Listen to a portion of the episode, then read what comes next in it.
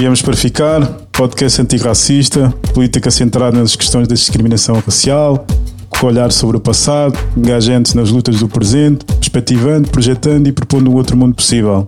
Sexto episódio, eu sou Joseph da Silva, comigo está Iménio Ferreira. Boas. Hoje vamos estar à conversa com Danilo Moreira, presidente do Sindicato dos Trabalhadores do Call Center, também conhecido por Paz Logado.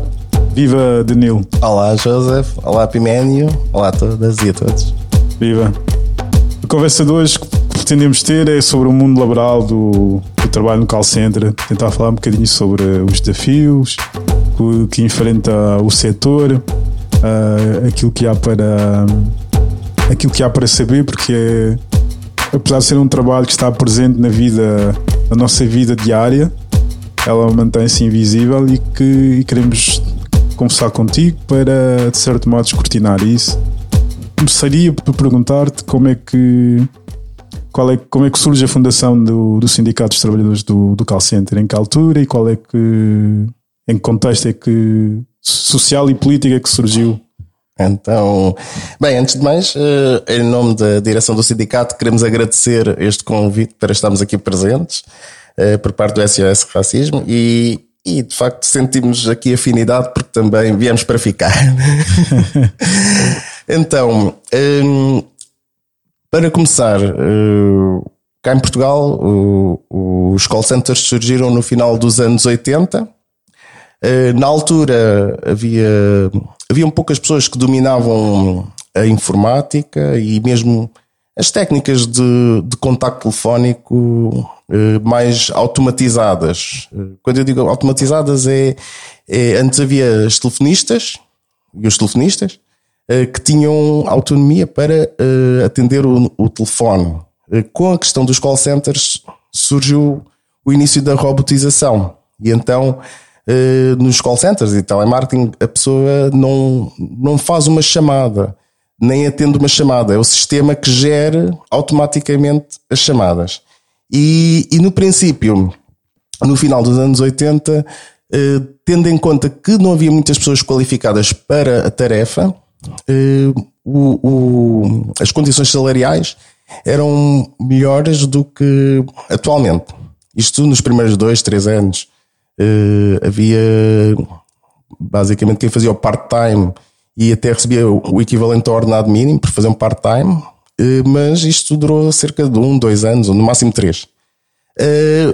O sindicato dos call centers surgiu anos depois, não porque não havia sindicatos nos setores, por exemplo, os primeiros call centers foram ligados à energia, depois também surgiram eh, alguns ligados a serviços mais na ótica de vendas e promoção de serviços e questionários, e posteriormente surgiram algumas linhas de apoio ligadas à banca, às telecomunicações, eh, seguradoras, etc.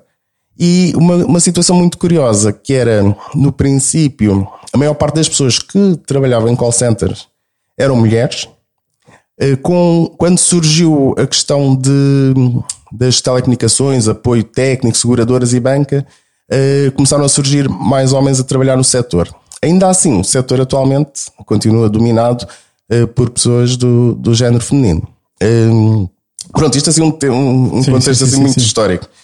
O sindicato surgiu, como eu estava a dizer, não porque na altura não haviam sindicatos no setor, seja ligados à banca, telecomunicações, uh, seguradoras. seguradoras, etc. Uh, a questão é que nós, enquanto trabalhadores e trabalhadoras, uh, não nos sentíamos escutados. Uh, ou seja, as reivindicações, as pautas, a própria organização, do nosso ponto de vista, deixava muito a desejar.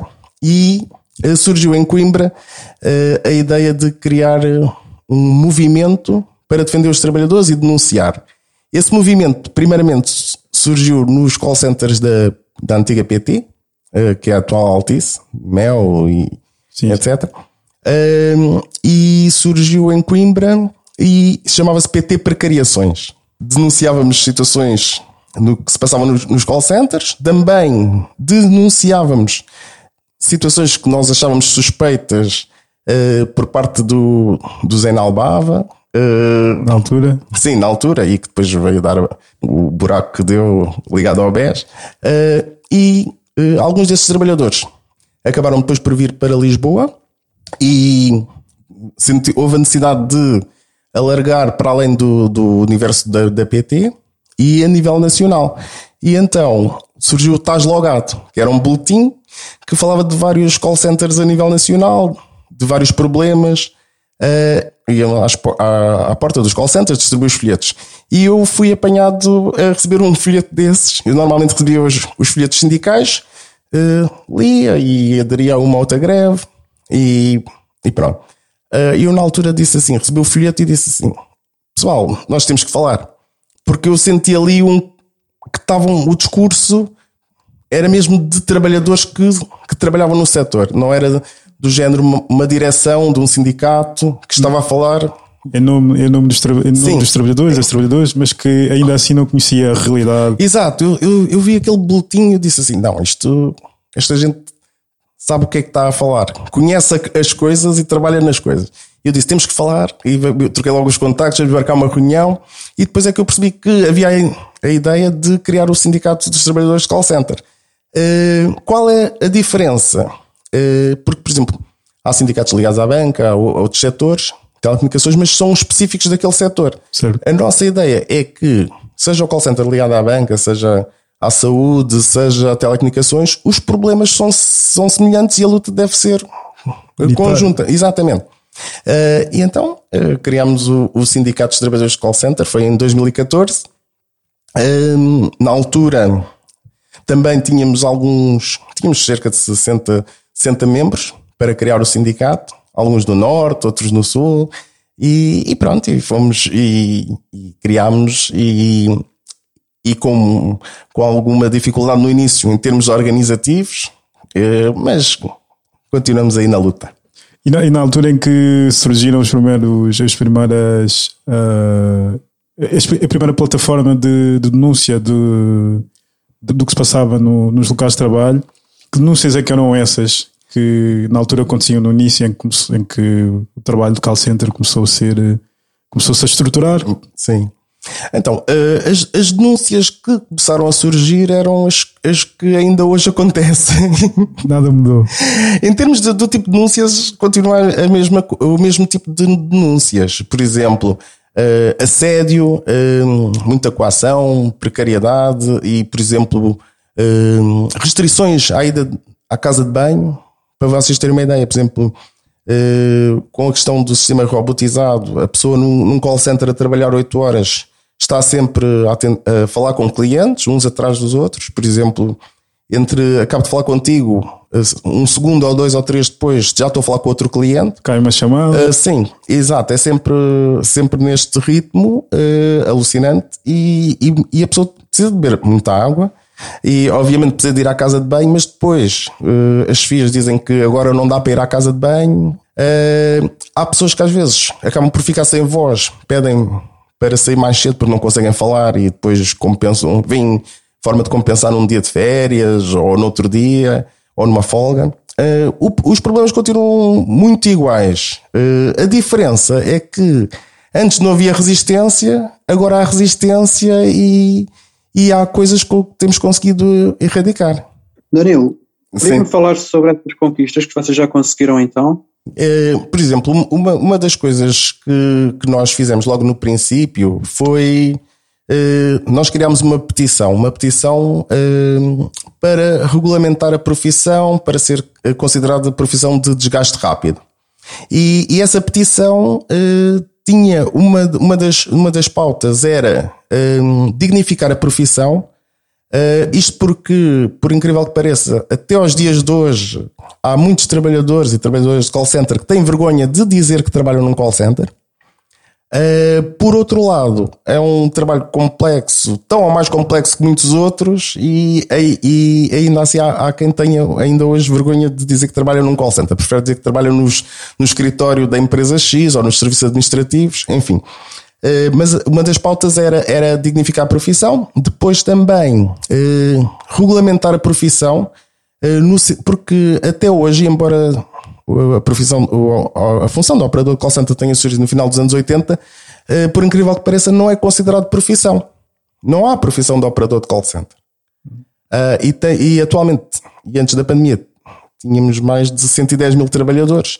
E, e já desde os anos do, do, final dos anos 80. E além disso, era que houvesse 6 minutos de pausa por hora, porque a questão das pausas, para vocês terem uma ideia, há quem tenha 10 minutos de pausa em cada turno de 4 horas, há quem tenha 12, há quem tenha 15.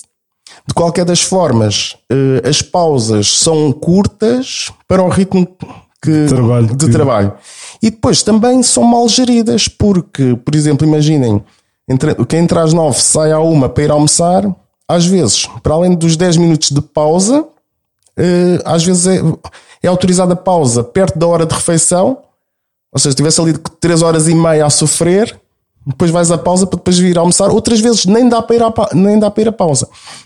E uh, outra das coisas era que uh, houvesse mais tempo de formação, por exemplo, que as pessoas não ficassem às 8 horas sempre a falar ao telefone, para não perderem voz, para não correrem riscos de problemas auditivos, uh, mas que houvesse por exemplo, distribuição de tarefas. Por exemplo, às vezes há, há quem esteja só a fazer serviços administrativos, há quem passa o tempo todo a, a, a, falar ao telefone.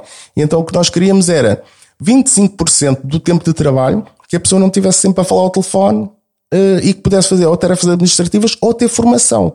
Porque a questão da formação, e, e esta é a nossa posição, que é o, nós achamos que o, o, sistema dos call centers não é, não é bom e continua sem estar bom, seja para os trabalhadores, seja para os consumidores, porque o, o ritmo de mudança, uh, seja a nível de serviços, promoções, campanhas, aplicações, uh, é de tal forma, a um ritmo bastante brutal e quantidade de informação, e as pessoas não têm informação adequada. E depois vai-se repercutir em má informação prestada aos clientes, etc. E então era essa uma das coisas. E, e nós, no princípio, fomos até, fizemos algumas, algumas campanhas para angariar, angariar fundos para irmos ao Brasil.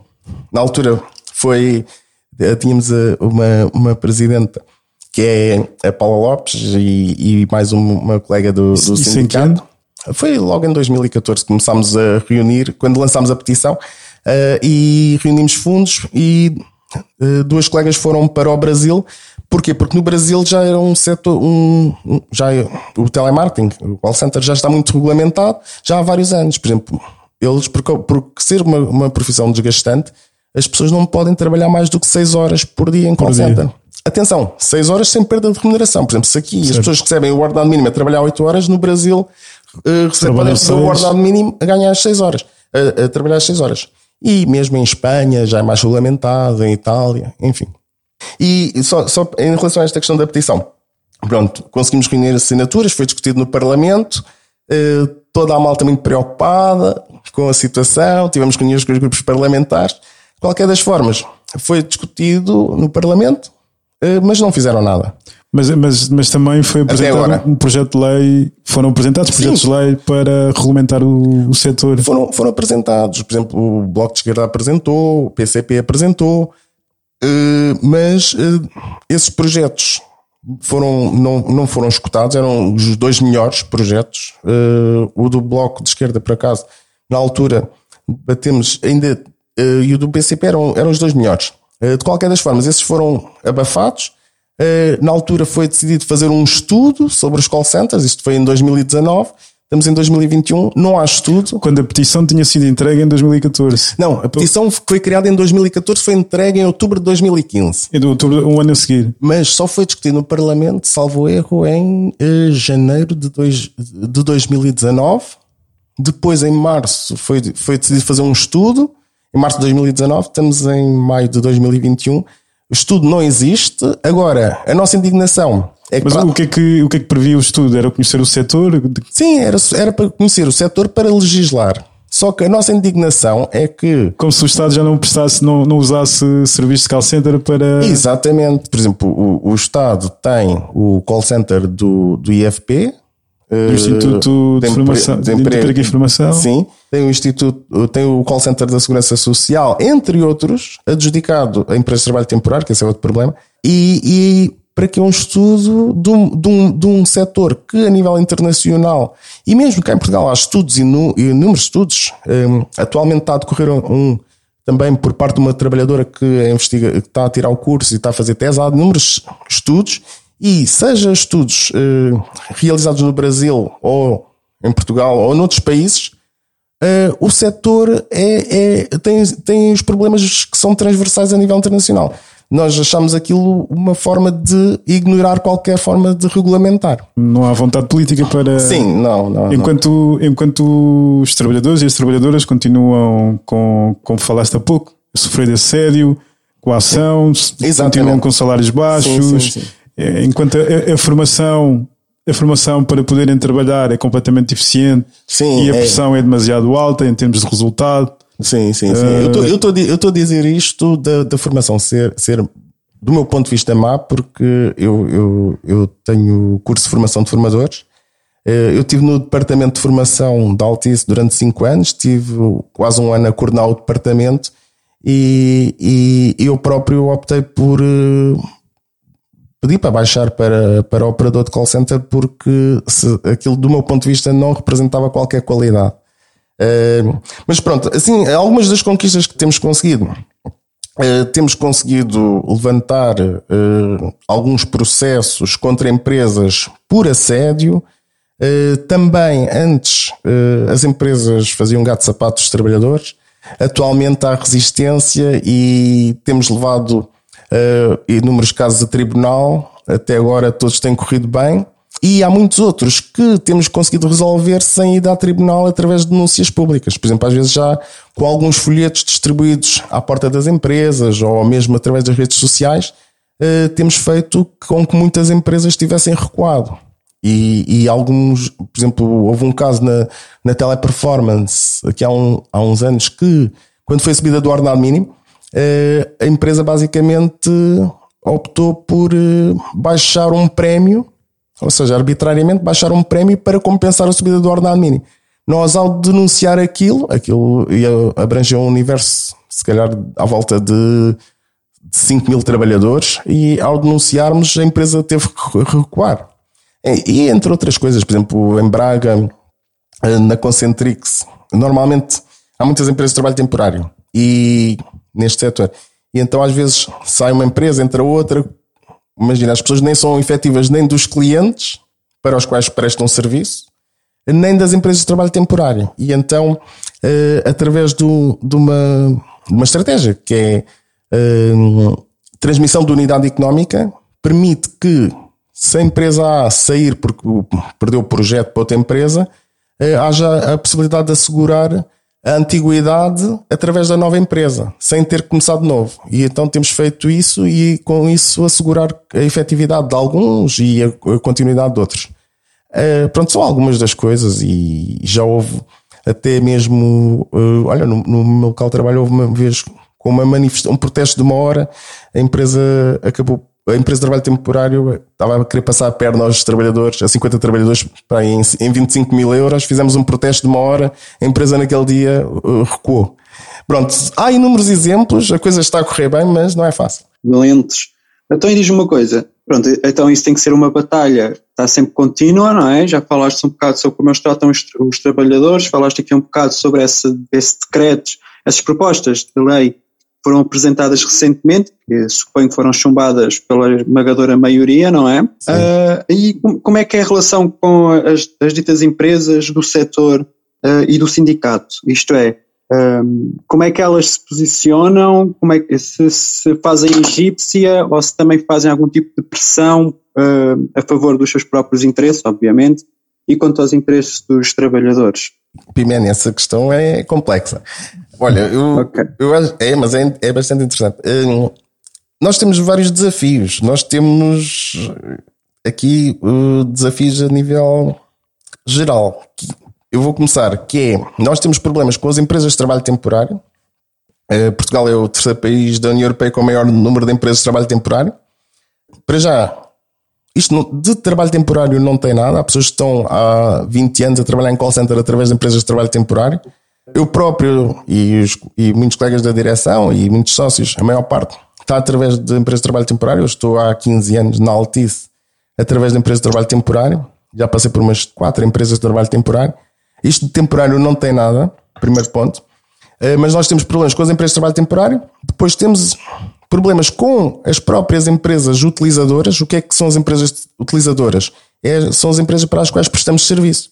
Por exemplo, eh, eu devia estar, eu e a maior parte dos trabalhadores, por exemplo, do Maltice, deviam ter contratação direta. Para a Altice, a maior parte dos trabalhadores da EDP, do call center, deviam ter contratação direta. Uh, não através dessas empresas de trabalho temporário. Então nós temos problemas com as empresas de trabalho temporário, com as empresas utilizadoras, os, uh, para as quais prestamos serviço. Depois temos problemas também com o, a própria Associação Portuguesa de Contact Centers, que é a associação onde reúne a maior parte dos trabalhadores de call center, fazem parte de empresas associadas à Associação Portuguesa de Contact Centers, que, o, do meu ponto de vista, o único objetivo que tem é credibilizar o setor para angariar clientes e campanhas internacionais, trazer para Portugal, uh, e porque os salários são mais baixos, enfim, mas uh, e para também uh, lavar a imagem do, dos call centers, ou seja, abafar um bocado a precariedade existente. Mas estas são, temos estes problemas, depois também já tivemos alguns problemas propriamente mesmo com, com a ACT, com a Autoridade para as Condições de Trabalho, com o próprio Ministério do Trabalho, uh, enfim, uh, mesmo até com a própria Direção-Geral de Saúde. Uh, ou seja, é, é uma luta bastante complexa. As empresas, particularmente, não, não, não nos respeitam, nós temos noção disso. Elas têm é medo de nós. Em alguns casos, porque sabem que nós, além de atuarmos juridicamente, também vamos para a comunicação social, fazemos, uh, vamos para as redes sociais e utilizamos várias estratégias em simultâneo e, e não apostamos só em conversas com empresas. E, e todas elas só, só aceitam se reunir connosco quando, quando vem alguma coisa na comunicação social ou para tentar dissuadir-nos de algumas lutas. Até agora, já fizemos algum, alguns pedidos de reunião. Há empresas que continuam sem aceitar reunir-se connosco e às vezes só aceitam quando há denúncias para a comunicação social, etc. Falaste aqui da, da petição para regulamentar Sim. o setor e falaste aqui de alguns, de alguns aspectos que são necessários quando, quando, quando o setor for regulado estarem previstos, que é a questão da, do, do, número, do, do número de horas de trabalho. Exato de, quando, quando falaste do exemplo do Brasil, em que se trabalha 6 horas, uh, a questão de ser considerado uma profissão de desgaste rápido, a questão das pausas em, em, em seis minutos, pelo menos, em, em cada hora de trabalho. Exato. Para ir à casa de banho, comer, descansar a cabeça. Exato. Quais é que são as outras, quais é que são assim as outras reivindicações que são, que são fundamentais ou devem constar na regulamentação do, do setor, porque Obviamente que sendo um setor de desgaste rápido, a questão, do, a questão da saúde mental é uma questão, é uma questão a ter em conta. Exato. Como é que, como é que se protege isso? Para além de toda a relação que, que existe entre os trabalhadores e as empresas que não, que não, que não trabalham diretamente para, o, para as empresas que prestam serviço, mas através de uma outra que é adjudicada as, as empresas de trabalho temporário Sim, e a questão, dos, do, a questão dos contratos, muitas pessoas a trabalharem a recibos Sim, verdes. Há, e também, também há recibos verdes e há contratos quinzenais. Há pessoas que já estão a trabalhar há anos numa empresa com contratos quinzenais. Às vezes recebem três e quatro cartas de despedimento por ano. Por ano. Isto porquê? Porque, imagina, se não estás a atingir os objetivos, é a forma de assédio. Exato. Se não tiveres a atingir os objetivos, eh, recebes uma carta de despedimento Entretanto, imaginemos que recuperas os objetivos, uh, anulam-te a carta de despedimento, passado três meses pode acontecer a mesma coisa, enfim.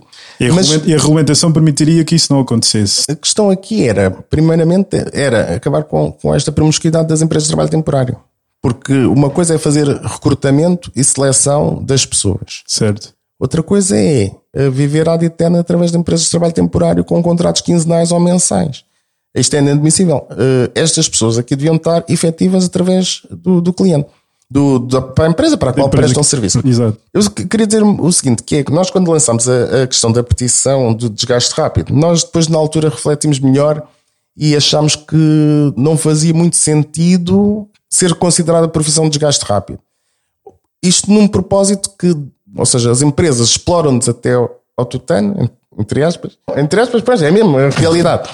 Eh, dão cabo da nossa saúde e então vamos nos reformar mais cedo, porque ficamos com, com tendinites, problemas mentais, Uh, vamos reformar mais cedo e o Estado é que vai carregar com estes custos. Não, não, depois recuámos um bocado nessa questão de ser considerado a profissão de desgaste rápido, porque achamos que o- os empregadores é que devem uh, melhorar a gestão do servi dos serviços para evitar que as pessoas fiquem desgastadas ao ponto de ficarem com esgotamentos, com, com problemas, eh, eh, desde, por exemplo, sendo um trabalho sedentário, de obesidade, stress, problemas vocais, problemas auditivos, eh, en- entre outros. E então achamos que se as coisas forem reguladas de outra forma, já não há necessidade de ser considerada de desgaste rápido, porque o facto de ser considerado desgaste, a profissão de desgaste rápido vai sobrecarregar o Estado. Mudámos um bocado esse, esse- essa situação. No entanto, as outras pautas mantêm-se. Agora, eh, a questão do, do- um dos problemas principais eh, tem, tem a ver com a questão do esgotamento. O, esgotamento, o burnout, eh, faz com que muitas pessoas acabem por tomar medicação, ficarem de baixa. Algumas já estão inaptas sequer para trabalhar já há alguns anos.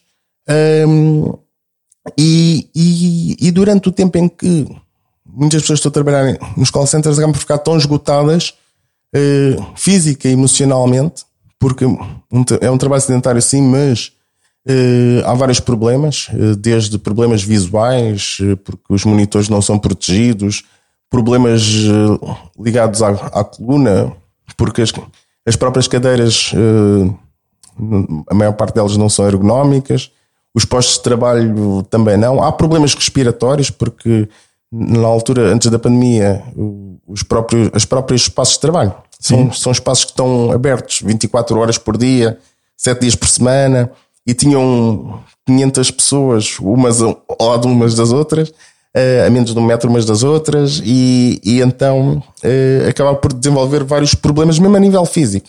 E, e até mesmo problemas estomacais, porque a pessoa em 10 minutos tem, tem que comer, tem que ir à casa de banho, se quiser fumar um cigarro tem que fazer aquilo tudo.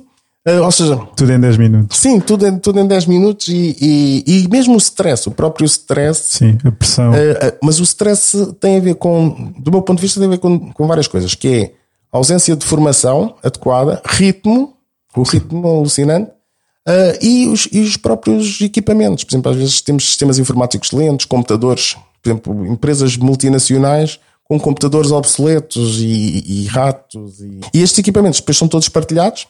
Os próprios auriculares também eram partilhados e são partilhados. Eh, Com a questão da pandemia, isto aqui eh, assustou-nos bastante e então eh, temos que traçar aqui algumas outras alternativas. Danilo, agora que estás a falar da pandemia, e como é que tem sido então o call center com o home office? Essa, essa também é uma, é uma questão bastante, bastante boa. Ah, é um desafio constante. É é um desafio constante, mas eu, antes de responder a isso, eu queria dizer-te o seguinte, Pimenho, que é ah, a maior parte das empresas que estão cá em Portugal a atuar nos call centers, elas atuam também noutros países.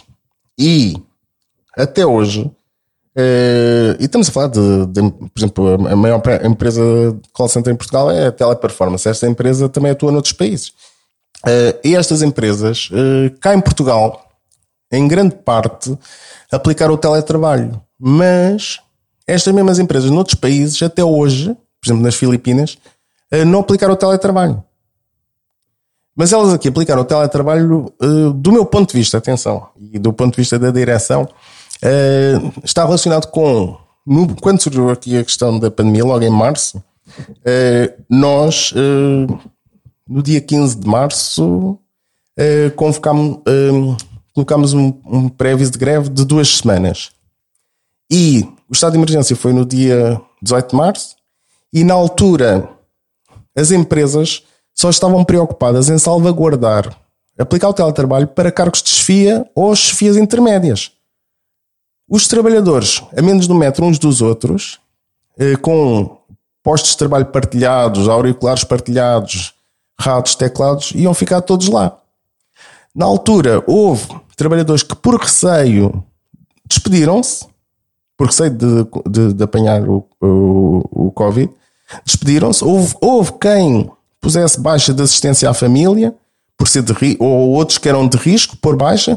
Houve quem tentasse pôr férias, houve quem começasse a faltar arbitrariamente, e houve até alguns grupos de trabalhadores que começaram a fazer protestos na empresa por não, não reunir qualquer condição de. uh, ou seja, não, não estarem reunidas as condições. Estamos a falar de espaços que estão fechados, uh, não têm janelas, e quando têm janelas está tudo fechado. Uh, ar condicionados que já nós reclamávamos, agora imaginem. Uh, mas as empresas, quando nós colocámos o pré-aviso de greve, as empresas aplicaram, começaram a aplicar o teletrabalho de forma geral. Uh, porque pensaram assim: então, se isto já está a acontecer, duas semanas com greve, uh, ninguém vai cá pôr os pés. E se ninguém vai cá pôr os pés, vamos perder aqui negócio. E então começaram a aplicar o teletrabalho. e, mas ainda hoje temos empresas como a Altice e, e outras, altíssimo, e, e, pronto, e outras empresas que recusam-se a aplicar o teletrabalho na totalidade eh, porque não estão dispostas a suportar encargos de internet aos trabalhadores. Mas, mas, mas pronto, mas eh, a questão do teletrabalho. Eh, há quem esteja satisfeito, há quem não esteja satisfeito. Eh, é, é complexo porque cada caso é um caso Cada setor, é, cada, cada área de, de contact center é um. Aqui eu diria que a questão do, do teletrabalho é mais a questão de individual.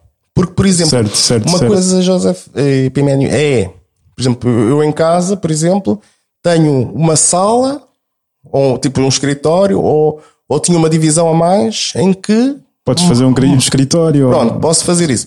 Outra coisa é, a minha casa não dá, eu estou na cozinha se for preciso, a minha companheira também está na cozinha e estamos os dois em teletrabalho para empresas diferentes. E outra coisa é, imagina, tens, tens animais de estimação, uh, cães a ladrar, gatos a pedirem festas. Eu tenho uma gata, por exemplo, ela pede festas e pede assistência à, à minha companheira, por exemplo, está em teletrabalho. Uh, e, e depois, se tiveres filhos, tens de dar assistência aos filhos. Uh, isto não depende da tua estrutura familiar, depende da habitação. E depois também, isto choca com, claro que maior parte das pessoas não tem habitações para o teletrabalho. As rendas são altas, Exato. a compra de casa é, é absurda, uh, então isso é quase impossível. Há um pouco de tudo. Há pessoas que estão satisfeitas porque uh, pouparam tempo de deslocação, pouparam tempo de deslocação para o trabalho e para casa, uh, mas há outras que já estão saturadas. E, e depois também há, há outras que as empresas deviam disponibilizar computadores e todos os equipamentos necessários e não estão a fazer. Ou seja, imaginem, se estás a utilizar o teu computador pessoal para a atividade laboral, mais rapidamente vais ter que substituir, Sim. acarretar com esses custos, assim como custos de internet, pessoas que fizeram upgrade de internet. E, e, mas há aqui uma nuance também que eu gostava de dizer, que é, há empresas neste momento que descartaram-se de instalações. Por exemplo, empresas que tinham espaços alugados, descartaram-se de instalações. Outras têm comprado, tinha, tenho espaços comprados, uh, estou a tentar vender, mas não, não é fácil. Mas uh, há assim, um estudo há uns tempos que dizia que havia empresas que estavam a poupar em média 1600 euros por ano por trabalhador, porque ao descartar de instalações estás-te a descartar de higienização, segurança uh, e depois todo, imagina, se tiveres, deixas de ter que fazer, cumprir aquelas obrigações legais, como simulacros, etc. E então uh, o que nós estamos a lutar é para que haja regulamentação uh, do teletrabalho. A lei está obsoleta. E quando estamos a falar de regulamentação, pelo menos que não hajam meios de vigilância uh, como empresas tentam fazer, algumas delas, que, é, que invadem a tua privacidade, que é obrigarem-te a teres uma câmara ligada o dia todo. Sistemas de controle que conseguem perceber quando é que tu mexes no teclado ou não. Uh, enfim, Uh, mas a questão do teletrabalho tem que ser regulamentada e também tem que ser dado um apoio a quem esteja a fazer teletrabalho, porque estás a gastar uh, automaticamente, estás em tua casa, estás a gastar eletricidade, estás a utilizar os teus equipamentos. Por exemplo, há reuniões por telefone e, tá, e se for preciso estás a utilizar o teu telefone pessoal, Sim. provavelmente vai, vai, vai estar vai estar, uh, ou seja, vai, vai acabar por dar cabo dos teus próprios equipamentos. A empresa não te um telemóvel para, para o efeito. Uh, a, a, própria forma da comunicação dos trabalhadores com as FIAs, uh, por exemplo, as empresas falam muito de, do RGPD.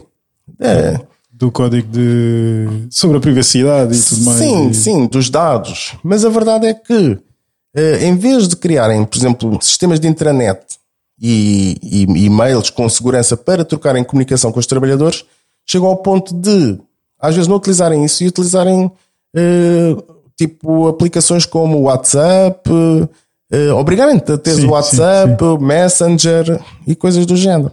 Isto aqui é, é, é, é grave. Sem dúvida, sem dúvida. Muito mas, nós, mas nós, nós, defendemos um subsídio de teletrabalho, sim, porque há essas despesas e, e pronto, e, e, sobretudo há pessoas que não tinham internet, passaram a ter, uh, e depois há aqui contratos que, que a pessoa, imaginem, uma pessoa que não tinha internet passa a ter internet, Joseph e Pimene, uh, para conseguir um preço mais baixo fica fidelizado a dois anos. Imagina que, que, o teletrabalho termina daqui a um mês. Vais ter que ficar a acarretar com os custos inerentes. Da, da não faz sentido. Pois. E há protocolos das empresas, já havia antes da pandemia, protocolos das empresas com empresas de telecomunicações no sentido de terem acordos específicos e neste caso poderia ser uma solução. Até porque, e era isso também que eu, que, que eu tinha a perguntar, até porque muitas dessas empresas que, que, que prestam estes serviços de internet e de, de telecomunicações uhum. são das que mais utilizam o, o trabalho de call center, portanto... Exato, exato, exato. O call center dá lucro, ponto dá lucro e eu posso explicar em dois tempos porque é que dá lucro. Agora, é inadmissível, por exemplo, sobretudo empresas das telecomunicações, dizerem que não têm condições para suportar os custos de internet aos trabalhadores. Ainda por cima, num momento em que andam a pressionar na COM para ter o 5G, uh, andam a garantir tipo velocidades para não sei quantos milhões de clientes e depois, imagina, tens 10 mil trabalhadores ou 5 mil ou 4 mil e não tens condições para assegurar a internet. Estás a brincar. Para algumas pessoas que não possam ter noção, diz-nos só em que áreas é que o call center está na vida das pessoas. Sim, então. Hum, pronto. Hum, para terem assim uma ideia. Por exemplo, em 2014 estimava-se que eram 55 mil trabalhadores. Uh, em 2021 estamos a falar de. Havia um, houve um estudo que apontava para 110 mil trabalhadores. Aliás, em em 2020, sim. Agora, com a questão da pandemia, eu, eu, eu pessoalmente acho que nem dá para perceber quantos trabalhadores é que há em call center. E isto porquê? Porque uh, antes havia muitas lojas presenciais, as pessoas compravam fisicamente as coisas. Com a questão da pandemia foram gerados muitos sites, muitos negócios que vendiam presencialmente passaram para o comércio online Uh, e há outros que surgiram só online. Pronto. Então, por trás, muitas vezes, de um site está um call center. Certo. Está um call center e, eh, por exemplo, no call center, o que, é, o que é que se faz no call center? As pessoas pensam, as pessoas só se lembram do call center quando são, são melgadas. quando são melgadas para, para vender serviços, aderir a este serviço, uh, compra este, pode responder a este inquérito. Mas a verdade é que uh, para aí, cerca de 20% dos trabalhadores de call center é que fazem essa tarefa. Os outros 80%, o que é que fazem? As pessoas não lembram do call center quando, estão, quando tiveram um acidente de automóvel e ligam para a sua seguradora ou ligam para a linha que, que vai os socorrer. Exato. Uh, uh, área da saúde, marcar uma consulta, uh, marcar uma consulta. Por exemplo, ligam muitas vezes para, para um telefone, é um call center. e por exemplo, mesmo nos produtos que compramos, por exemplo, no dia a dia, por exemplo, temos aqui o. Ah, por acaso esta garrafa de água não está aqui com o copo, mas há garrafas de água, tem ali uma linha de apoio. Sim, sim, e, sim, sim, sim. E um 800, os correios, tá, é tudo call center. É tudo call center. É tudo call center. E Nesta questão da pandemia, por exemplo, nós no princípio falámos de, de dignificar a profissão, mas nesta questão da pandemia, a nossa posição é se os call centers parassem, parava o país. Porque estás confinado, até mesmo para queres encomendar, imagina, queres encomendar, eh, fazer X compras para te entregar a casa. Certo. Por exemplo, mesmo este. Uh, as, as, plataformas digitais que, que, o pessoal depois tipo, entrega de comida para aqui e para ali, há um call center por trás. E nas várias áreas, desde saúde, telecomunicações, energia, uh, por exemplo, mesmo o 112, linhas de segurança, ou seja, tem um, é muito mais. Agora, o que nós não percebemos é uma atividade que é importante, que o próprio Estado também, por exemplo, as pessoas, muitas pessoas precisam de recorrer ao, ao, IFP, fazer agendamentos com a Segurança Social, ao call center, Sim. enfim. Uh, agora, não percebemos é como é que há tantos anos não é, não, existe, não é considerado profissão, mas o próprio Estado criou um curso técnico-profissional de call center. E há cursos superiores neste sentido. E não é considerado profissão. Bem, já estou a falar bastante. não estás a falar nada nós algumas coisas interessantes. Falaste sobre a transferência dos custos para o trabalhador, como a luz, internet, e posso acrescentar eu água, papel higiênico, Exato. supostamente. Uh, mas falaste do que era o do controlo. Uhum. Uh, e em conversa com alguns colegas que trabalham em, em call center, eles falam que eles têm de instalar, por exemplo, uma VPN, que é aquilo que permite controlar se tu estás online, uh, como é que tu estás a utilizar o teu rato, o teu teclado. Uh, é. Ou seja, é um, é um instrumento virtual, né? Portanto, é uma ferramenta digital permite ter esse, esse controle sobre como tu estás a usar o teu próprio equipamento. Uh, para, para, que não uses de forma pessoal durante a hora do trabalho. Exato. Vocês no sindicato têm alguma coisa nesse, uh, nesse sentido, alguma reivindicação sobre como lidar com este controlo? Uh, como é que está isso? É uma questão, lá está, bastante preocupante, porque, por exemplo, no, no caso do, dos call centers, e, e eu trabalho nesta área há 23 anos, felizmente no princípio era part-time. e até houve dois anos que estive ausente do, do, do, do deste setor. Mas uh, os call centers sempre foram um setor altamente controlado. Quando eu digo altamente controlado, é ao fim. Imagina, se, uh, a pessoa entra às nove da, da manhã, por exemplo. Se estiver uh, a atender clientes às nove às nove da manhã e 10 segundos, se for preciso, a chefia vem dizer tens que estar logado, logado ou logada às nove. Estás atrasado. É isto. E uh, a qualquer momento, e eu estou a dizer isto porque também já exerci também funções de supervisão e como eu disse há bocado da qualidade, a qualquer momento é possível extrair relatórios de o Piménio, quanta, quantas chamadas é que atendeu, uh, qual foi o tempo médio de cada chamada, se teve um minuto, imagina o sistema vai abaixo, o que é que se passou, Piménio? Tiveste um minuto aqui, o que é que se passou? Ou seja, esse controle já existe há, há décadas. Uh, agora, uh, a questão aqui do, do, desta situação, por exemplo, uma coisa é a empresa disponibilizou-te o computador. Por exemplo, há casos que nós sabemos que a empresa disponibilizou o computador. E então, aquele computador tu só podes utilizar. É, olha, é tipo a China na China. Não podes abrir isto, não podes abrir aquilo, ou seja, só dá para utilizares aquelas aplicações e ponto. Não dá para fazeres nada. Uh, agora, há, outras, há outros que disponibilizaram o computador e têm mais abertura. Pronto, deixa de ser tipo China com as restrições, é mais aberto. Uh, agora, um, é o seguinte: a pessoa quando está a trabalhar, pronto, está a trabalhar. Agora, o problema é quando tu estás a utilizar o teu computador pessoal e querem pôr essas restrições todas. Além de não pagar a internet, não dão equipamentos, ainda estão a impor restrições. Uh, depois, há, outro, há esse problema que é, nós somos totalmente contra a questão desse controle a ponto, por exemplo, para já, a questão da instalação de câmaras. Houve empresas que não queriam investir no teletrabalho, no entanto, às duas por três já, além de, de disponibilizarem os computadores, ainda ofereceram câmaras para os trabalhadores terem aquilo instalado o dia todo. Isso, isso não pode ser. Tanto muito que houve trabalhadores que ficaram com a câmera, mas não ligaram. Mas a ideia da empresa era ter, imaginem, 8 horas eu a ser filmado. Não dá. Uh, depois, esta questão do, do, do controle, de quando, o que é que tu mexes no teclado. Então, mas isto aqui é, é um absurdo, não faz sentido. Por exemplo, eu, eu acho que é um atestado de incompetência também perante as chefias. Além do, do elevado controle, é um atestado de incompetência.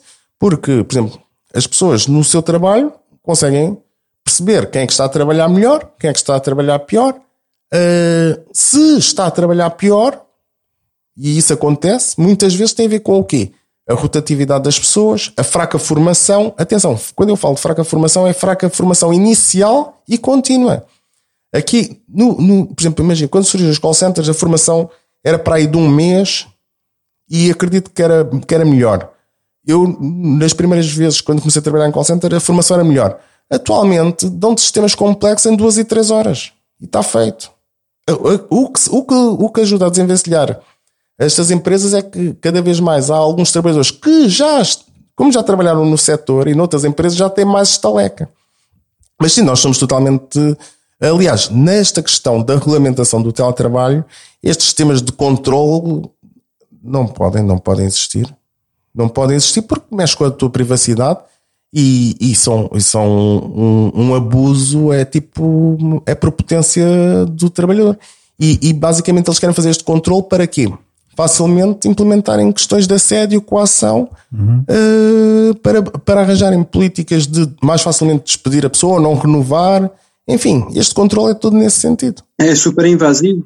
Exatamente. Imagina tu na tua casa, quer dizer, já estou a dar a minha casa, não é? É o meu próprio espaço e ainda tenho que estar aqui a expor. Sim, Pimenta, então, então imagina, estás com a câmera ligada, então imagina, tens crianças em casa, às duas por três passa a criança atrás de ti, ou tu precisas de dar assistência à criança. A criança vai aparecer nas filmagens? Sim, já está tão errado quanto mais. Sim, isso não, não, não, não, não, faz qualquer sentido. Não há razão por isso.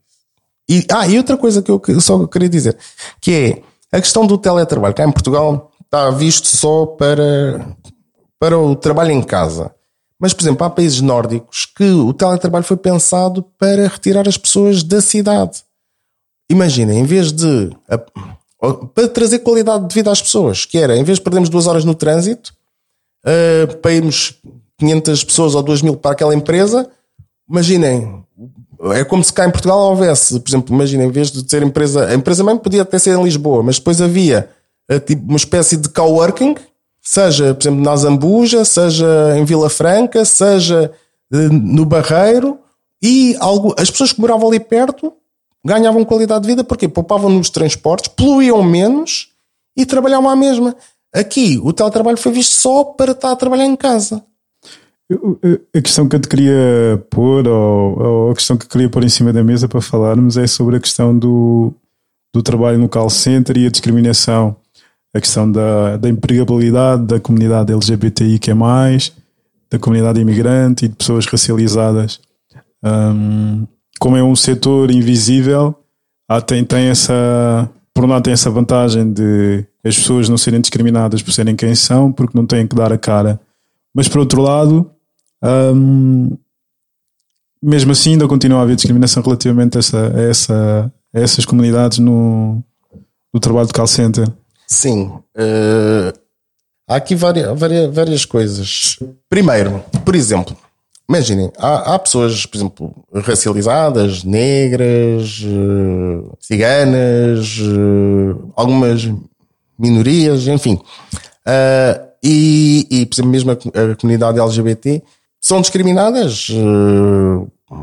o que é que acontece? No caso dos call centers, como ninguém me vê, muitas vezes há pessoas que conseguem trabalhar nessas áreas mas que se fosse num, se quisessem, por muito bons profissionais que sejam, se quisessem trabalhar uh, num regime presencial, contacto direto com o cliente, já, e algumas delas já tentaram e, e, por muitas habilitações que possam ter, não conseguiram fazer.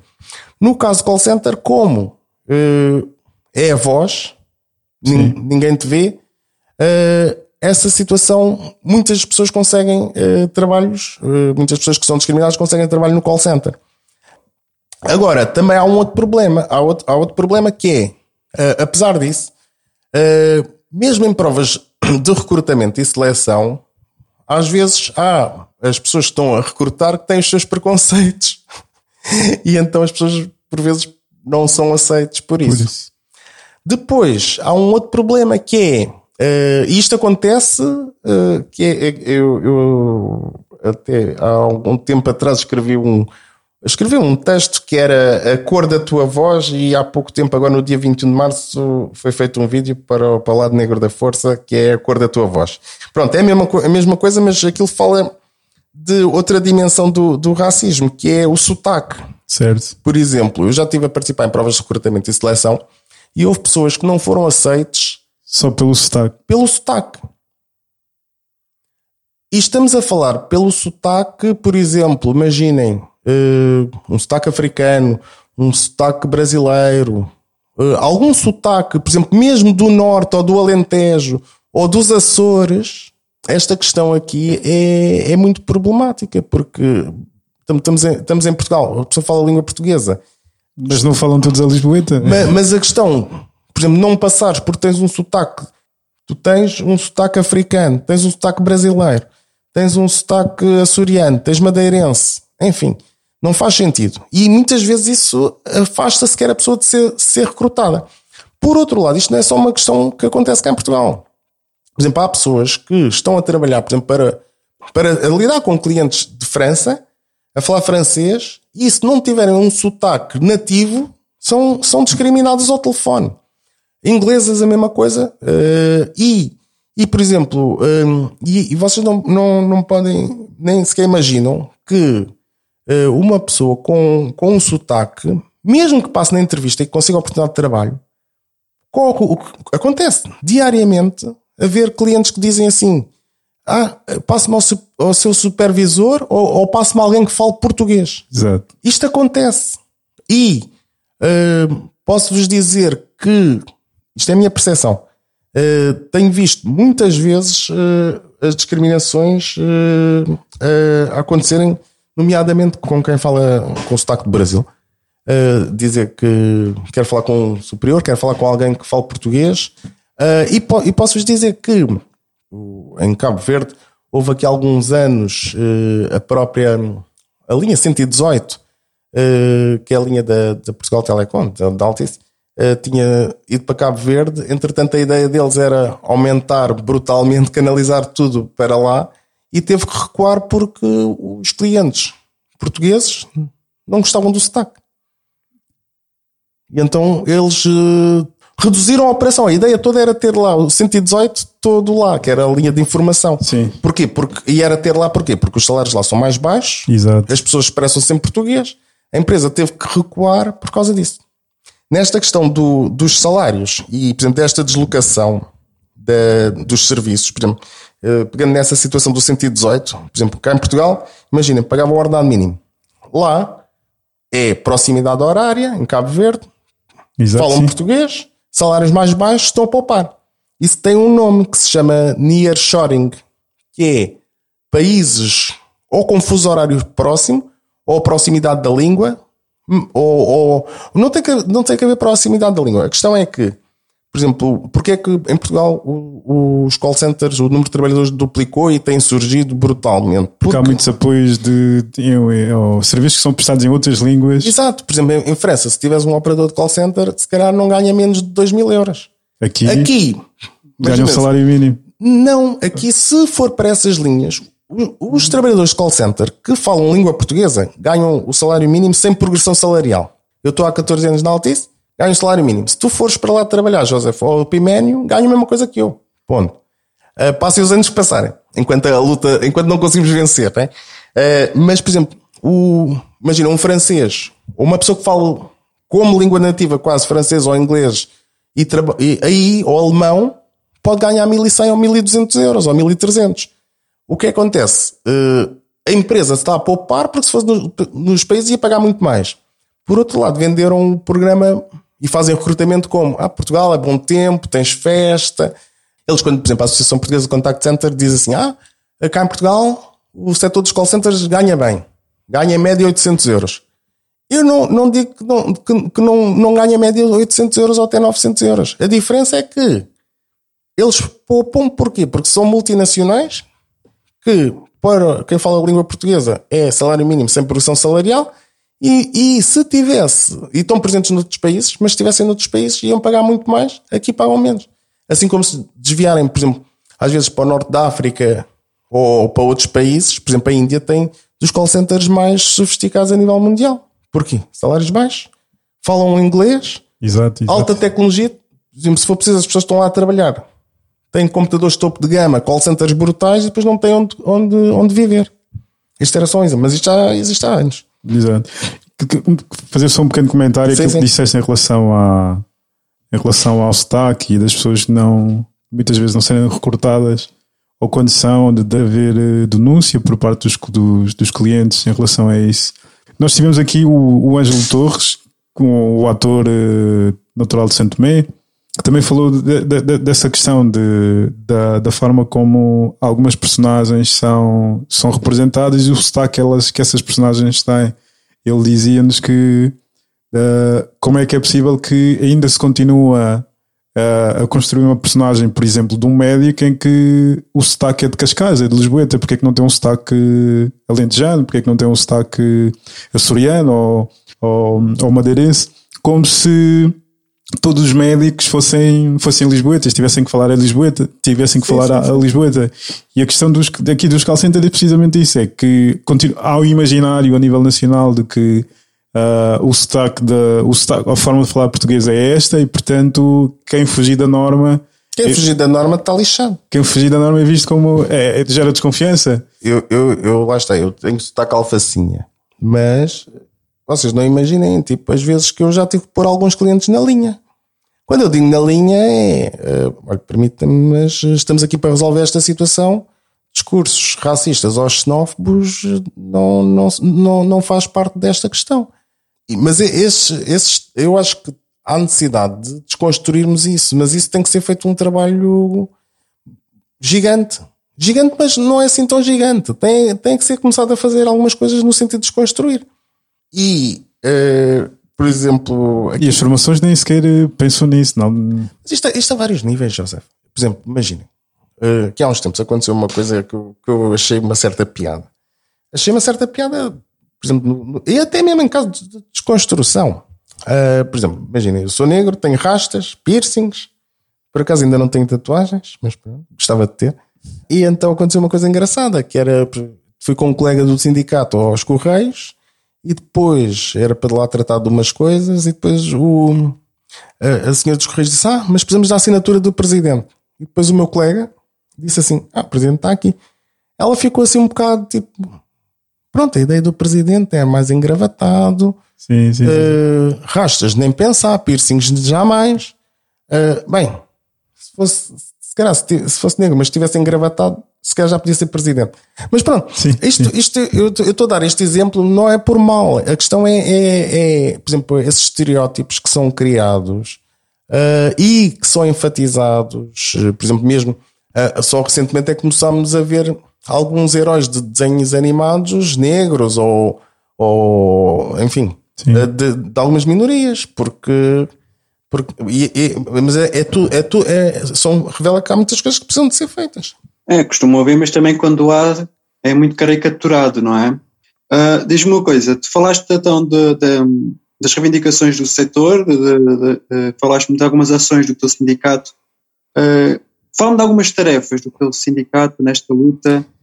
Ah, imagina que eu sou um call, entrei agora para o call center, não é? Sou um Sim. trabalhador, vou ser explorado, subexplorado, assediado e tudo mais.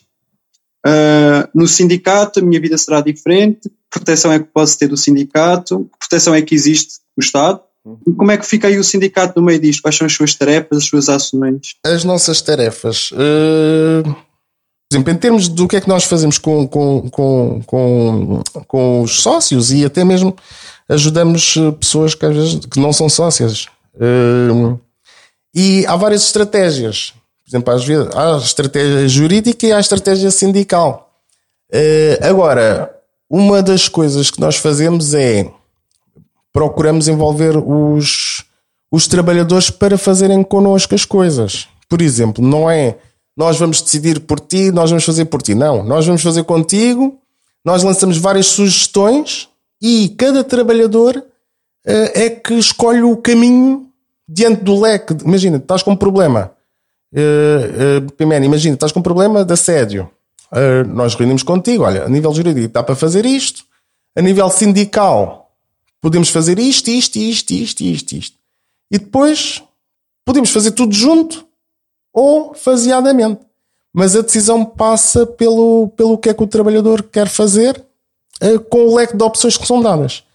Uh, há casos que, uh, por exemplo, questões de assédio, por exemplo, imagina, já, já aconteceu ao longo do nosso percurso, uh, diretores e coordenadores e supervisores que, que ou foram afastados ou, ou, ou foram chamados à razão uh, e deixaram de assediar o pessoal. agora, e isto sem recorrer à estratégia jurídica forçosamente, ou seja, com estratégia sindical.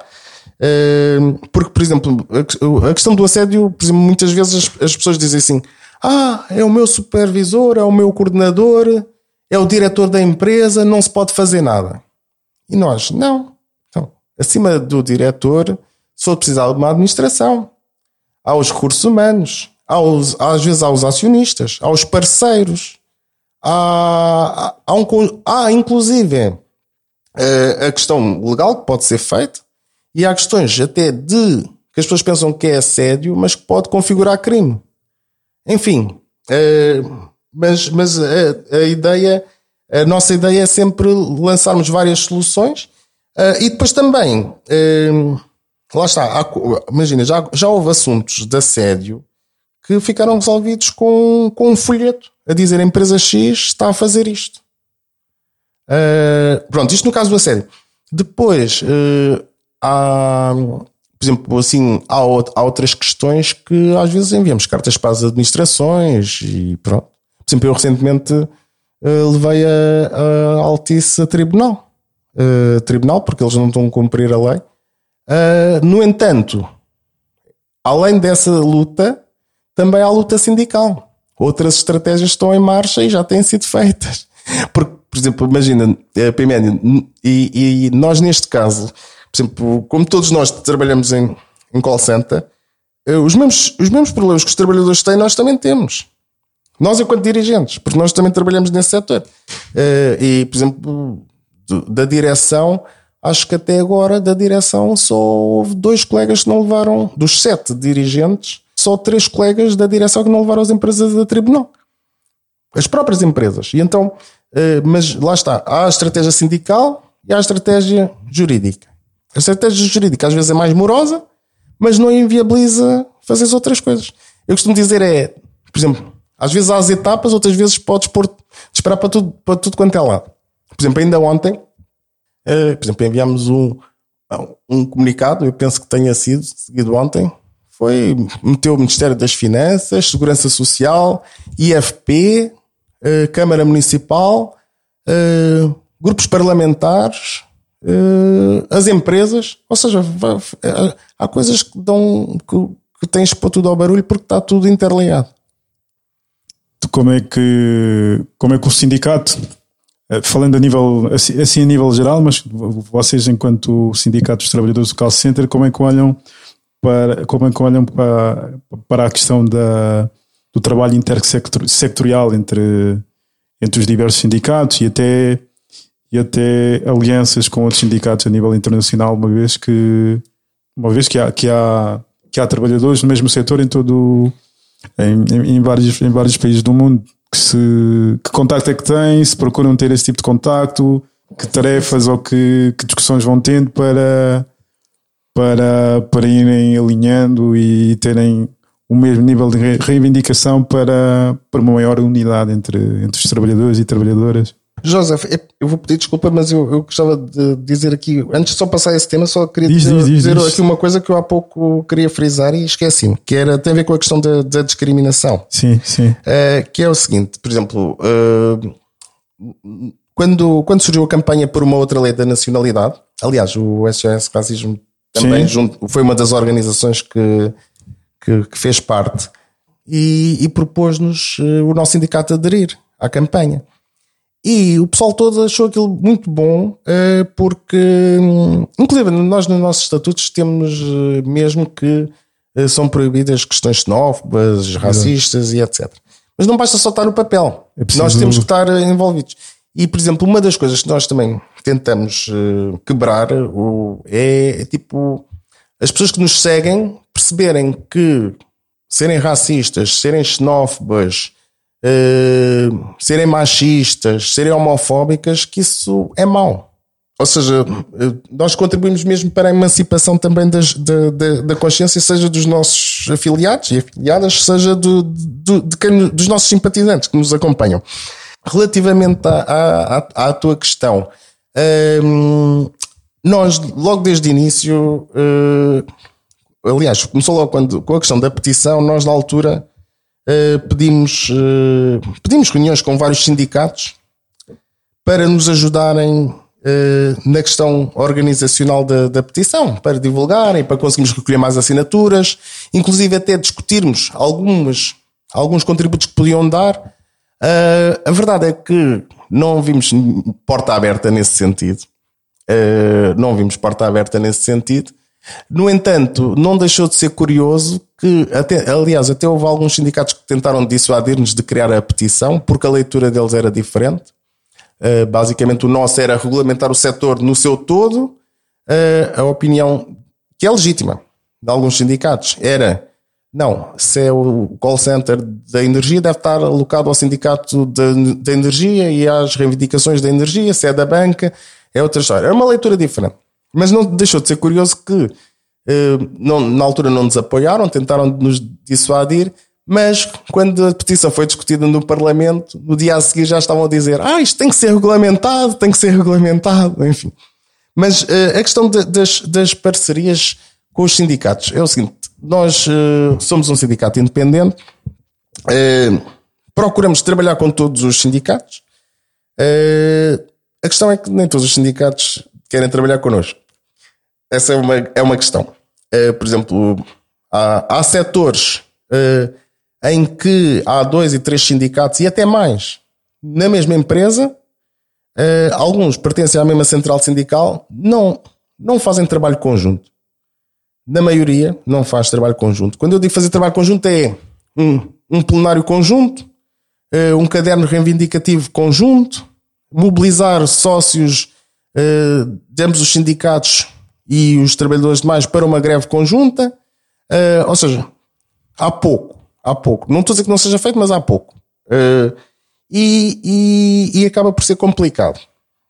Eh, as multinacionais, eh, por exemplo, imaginem, estava há bocado a falar da Associação Portuguesa Contact Center. Eles são todos concorrentes uns dos outros andam, passam a vida a perder negócio para, para uns clientes, para, para uma empresa, para outra. Ainda assim, eh, organizaram-se a nível nacional para eh, credibilizar o setor e captar negócio. No, no universo sindical eh, há, pouca, há pouca sinergia. Eh, agora, nós ainda assim eh, temos conseguido criar estreitas relações eh, sindicais, nomeadamente com setores que nem, nem, nem, nem estão ligados aos call centers. Por exemplo, o Sindicato dos Estivadores e da Atividade Logística, temos boas relações e temos, temos, temos algumas reuniões em conjunto e até discutimos ideias conjuntas, por exemplo, com o Sindicato eh, Nacional dos Motoristas de Matérias Perigosas. Também tivemos eh, com o sindicato, o STOP, que é o Sindicato de Todos os Professores, falámos e ainda há pouco tempo, ainda na, na segunda-feira passada, tivemos uma greve em Coimbra, estiveram lá presentes e fazemos algum, alguma sinergia. Isto a nível nacional. Eh, e, e discutimos e trocamos ideias e até mesmo entreajudamos em, em ações conjuntas. Uh, mas dentro do, do mesmo setor mesmo uh, tem sido complicado e, e não há razão para tal porque por exemplo, fazendo, imaginem se houvesse maior relação uh, de confiança e de, de colaboração dos sindicatos porque podiam-se criar comissões intersindicais por exemplo, os delegados sindicais uh, no setor uh, privado, em vez de terem 5 horas para a atividade sindical passariam a ter 8 às vezes eu olho para um caderno reivindicativo de um sindicato caderno reivindicativo é a lista, de, a pauta de, de, lutas. Eu olho para um, olho para outro, assim, isto, isto é melhor do que temos. Mas o que, é que, o que é que é diferente do A para o B? quanto muito uma linha, mas nada que não fosse. Tipo, não percebo para que é que são feitos dois, basicamente. Uh, mas isto a nível nacional. A nível internacional, uh, temos tido, temos, falámos, por exemplo, começou logo no início, falámos com, com a SP, SP, ah, CSP com lutas, que é uma central sindical do Brasil, um, que, que, também contribuiu para, para ajudar-nos em algumas coisas e sugestões de lutas. É o sindicato do setor? Não, não, não. É uma central. É uma, uma central, central brasileira, sim. Central CSP com lutas. Central Sindical uh, uh, Sindical e Popular. Mobilização Popular. Uh, e, e, então deu-nos algumas ideias e algumas sugestões. Também falámos com o Sintratel, que é o sindicato do Brasil que, na altura, como o setor do telemarketing estava mais organizado, ainda há pouco tempo Uh, também agora em Coimbra houve uma, uma, uma rapariga que uh, fez parte desse sindicato e que estava lá em Coimbra e foi lá a solidariedade. Ainda estive a falar com ela um bocado, foi, foi positivo. E depois uh, há, há sindicatos em Espanha, por exemplo, o Cobas, o Uso, e há outro, agora não me estou a lembrar do nome, também temos, temos falado, temos falado e, e às vezes já fizemos uma greve até com trabalhadores espanhóis eh, cá em Portugal, que depois pedimos ajuda para divulgar eh, e etc. em Espanha. Uh, e recentemente também houve um sindicato que, que foi criado, que é o Sindicato dos Trabalhadores Call Center de Moçambique, uh, com, que temos falado uh, com alguma regularidade e, e tipo trocar estratégias e sinergias. E depois também houve alguns trabalhadores brasileiros em São Paulo que, sem pertencer a qualquer sindicato, também falámos e trocámos ideias e tipo, entre ajuda a nível de estratégias. Acaba por ser interessante. Ah, e agora, recentemente, uh, há uma há a Uniglobal Union uh, que temos tido algumas reuniões uh, no sentido de interajuda internacional, porque lá está, estas empresas estão aqui em Portugal, estão noutros países, e é o seguinte: se só houver uma frente de luta cá em Portugal, o que é que vai acontecer? Estas empresas facilmente mudam-se para outro país. O que é que deve haver? Como estas empresas são, imagina, há meia dúzia de empresas que dominam o mercado a nível mundial e elas estão presentes em vários países. Então tem que, tem que haver uma luta solidária porque as condições são, são muito. Ou seja, o, o modus operandi é igual. A única coisa que difere é o salário e eventualmente a resistência ou ou Sim. não sindical. E para terminar, não sei se o Piménio tem alguma questão mais para colocar, mas uh, eu queria só perguntar-te em termos de representatividade racial nos sindicatos, como é que tu vês a situação, se há cada vez mais integração de trabalhadores e trabalhadoras racializadas nos sindicatos, não só no corpo dirigente, mas a, a, a, serem a se filiarem a sindicatos do, do seu setor. Eu, eu acho que eu acho que as coisas têm melhorado um pouco, mas ainda assim é muito residual. Faço aqui um, um paralelismo também com, com o género feminino. Uh, e, e mesmo uh, a, a, comunidade LGBT. Eu acho que, por exemplo, seja, se, se, sejam, por exemplo, as pessoas racializadas, uh, as mulheres devido às questões machistas, uh, que depois têm repercussões mesmo a nível de sobrecarga da família, etc. As pessoas, por exemplo, com, com mais dificuldades, uh, ou seja, com mais baixos salários, com mais dificuldades uh, devido a, aos preconceitos, acabam por ter as suas vidas mais sobrecarregadas. e isso faz com que não estejam, ou tendencialmente não estejam mentalmente dispostas para seja para, para estar no movimento político, seja para estar à frente de associações, eh, seja à frente de sindicatos, porque, porque isto é prazeroso, mas dá trabalho. E se a pessoa, imaginem, se, por exemplo, eu vou dar um exemplo, uma mãe solteira, por exemplo, se além do trabalho, os trabalhos cada vez são mais desgastantes, se a pessoa além de trabalhar, depois ainda tem que cuidar do lar, tem que cuidar da criança, e mesmo que não seja solteira, devido ao machismo, muitas vezes o, o trabalho recai sobre as mulheres. todo esse desgaste faz com que tendencialmente haja um afastamento da vida política, da vida associativa.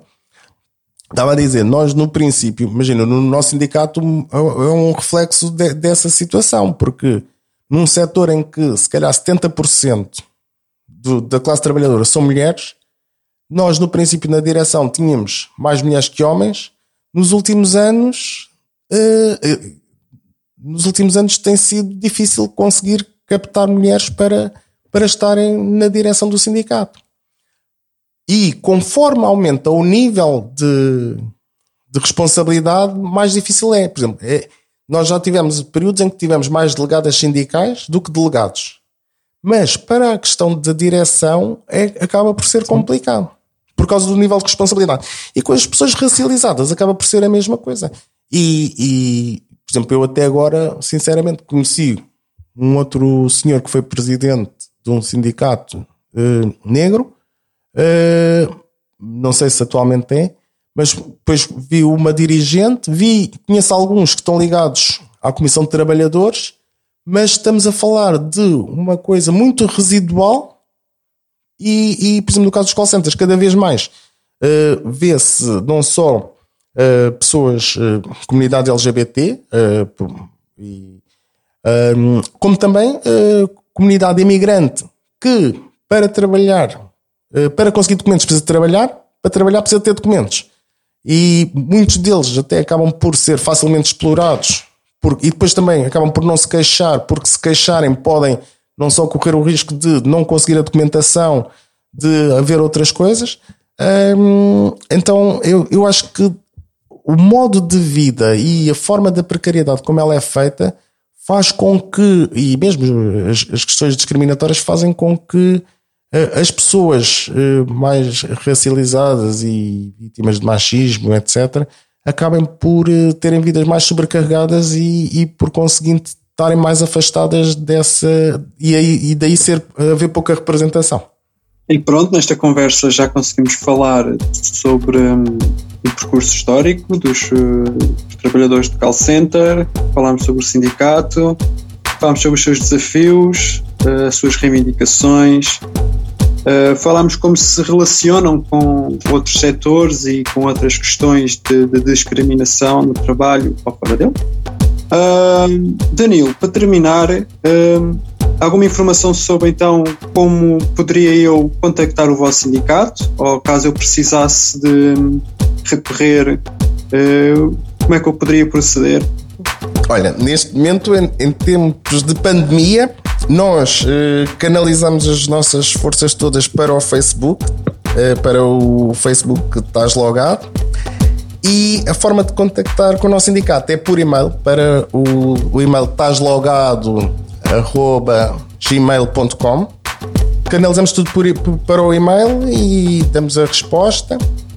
Uh, e damos aconselhamento e agora também uma coisa que eu já agora primeiro eu queria aproveitar nosso sindicato, eu volto a dizer que é não sou eu que decido por ti, nem qualquer membro da direção que decide por ti. É, é para decidirmos em conjunto e, e é lutar para vencer. E vai tudo à frente. Se for preciso, uh, até reclamações e exposições, como temos feito para a Presidência da República, grupos parlamentares.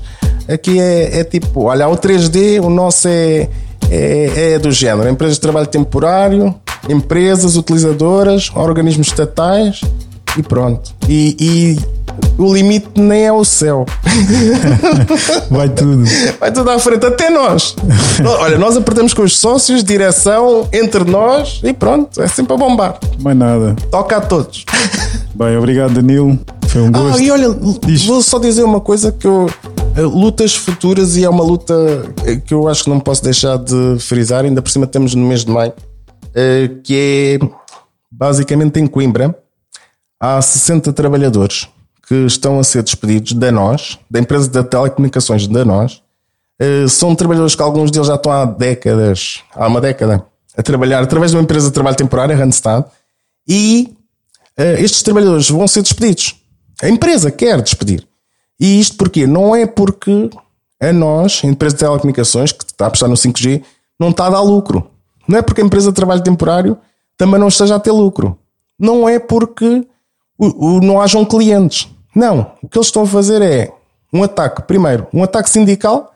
Porquê? Porque estes trabalhadores em Coimbra começaram há um ano a exigir alguns direitos dos quais tinham perdido uh, e começaram a desencadear um conjunto de lutas.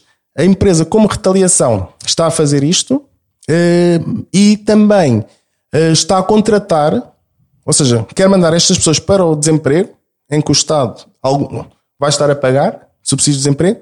Por outro lado, está a contratar pessoas noutras cidades uh, em que, se for preciso, daqui a um tempo até vão receber benefícios estatais por estarem a contratar, num setor que não tem parado de crescer em tempos de pandemia. Uh, e, e eu, eu, queria frisar isto porque é uma vergonha uma empresa de telecomunicações, que é dos poucos setores que não, estou, não só não tem fatura, continua a faturar bastante, mesmo em tempos de pandemia, e aumentou porque quem tinha internet no telemóvel passou a ter mais, quem tinha internet em casa ou não tinha passou a ter, quem tinha passou, aumentou os plafons por causa da telescola, teletrabalho e a maior parte dos consumidores das telecomunicações, qualquer empresa consegue projetar os lucros no prazo de um ano ou dois, porque a maior parte das pessoas opta por ficar fidelizada para pagar custos mais baixos. Eu acho isto uh, um descaramento por parte da empresa nós, um desrespeito à sociedade portuguesa porque uh, estão a explorar o Estado ao mandar para o desemprego trabalhadores que precisam, a contratar e vão, vão querer beneficiar com isso. Uh, é um desrespeito aos consumidores, porque com, estão a desaproveitar trabalhadores experientes que muitos deles aprenderam muita coisa ao custo da, da sua própria envolvência, com as parcas condições Uh, é um desrespeito também contra a cidade de Coimbra, porque fala-se muito em desertificação do interior e das grandes cidades, e, e de facto uh, a própria Câmara também tem aqui um papel a dizer, e o próprio Estado. Este vai ser um, uma das lutas para acompanhar ainda durante o mês de maio, e, e, vão ser, e já foram todos chamados à razão e vão todos ser responsabilizados, inclusive o Presidente Marcelo, primeiro-ministro, enfim, é uma luta para seguir forte e feio. Muito bem, muito bem, espero e esperamos, todos, todos nós e todos Vai correr nós. Bem. Que... E fica bem porque maio é também o dia em que se comemora no dia 15 de maio, é o Dia Internacional contra a Homofobia, e o 16 de maio é o Dia Internacional da Resistência Romani. Portanto, é só resistências que nós temos aqui. Então, Fica mesmo bem. Resistências até a vitória final. Muito bem, 15 e 16 vamos planear algumas atividades para isso. Obrigado, Pimento. Obrigado, Danilo, novamente. Uh, foi um gosto. Este foi o sexto episódio que viemos para ficar. Até breve. Até breve. Obrigado. Saudações antirracistas.